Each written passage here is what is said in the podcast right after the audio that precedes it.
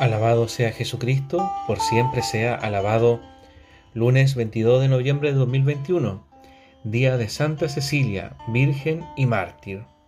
En el nombre del Padre, del Hijo y del Espíritu Santo. Amén. Evangelio de nuestro Señor Jesucristo según San Lucas. Levantando los ojos, Jesús vio a unos ricos que ponían su ofrenda en el tesoro del templo.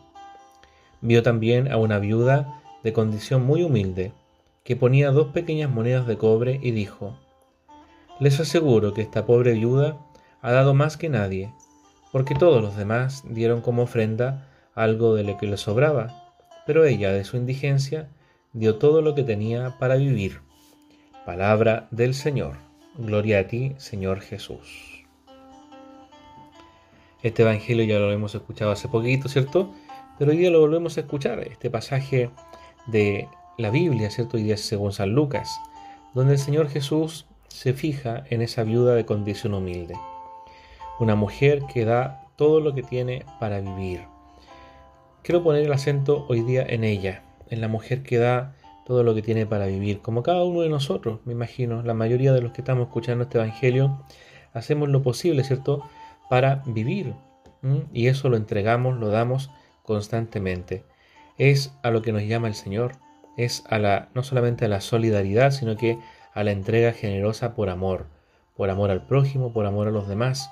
Es lo que eh, ponemos en las manos de Dios. No somos solamente solidarios, no somos solamente personas generosas, no somos solamente altruistas, sino que somos cristianos, somos hombres y mujeres de fe que ponemos nuestra vida, que ponemos nuestras cosas en las manos de Dios para que nuestra ofrenda se haga sagrada y siendo sagrada llegue a aquellas personas que la necesiten.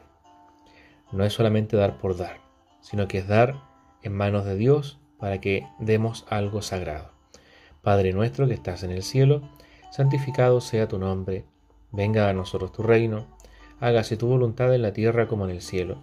Danos hoy nuestro pan de cada día, perdona nuestras ofensas, como también nosotros perdonamos a los que nos ofenden no nos dejes caer en la tentación, y líbranos del mal.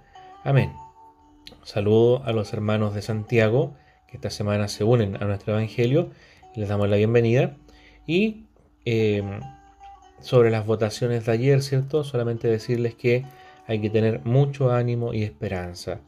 Queda un tiempo más, ¿cierto? Para las próximas elecciones. Hay que ir a votar de nuevo, ¿cierto? Y hay que hacerlo como lo hicimos. Hay que hacerlo en conciencia. Hay que hacerlo de la mejor forma posible, pensando cuál es la voluntad de Dios para nuestro país. Que Dios los bendiga en el nombre del Padre, del Hijo y del Espíritu Santo. Amén. Que tengan un bendecido día. Recen por mí, Padre Guillermo. Yo rezo por ustedes. Hasta mañana.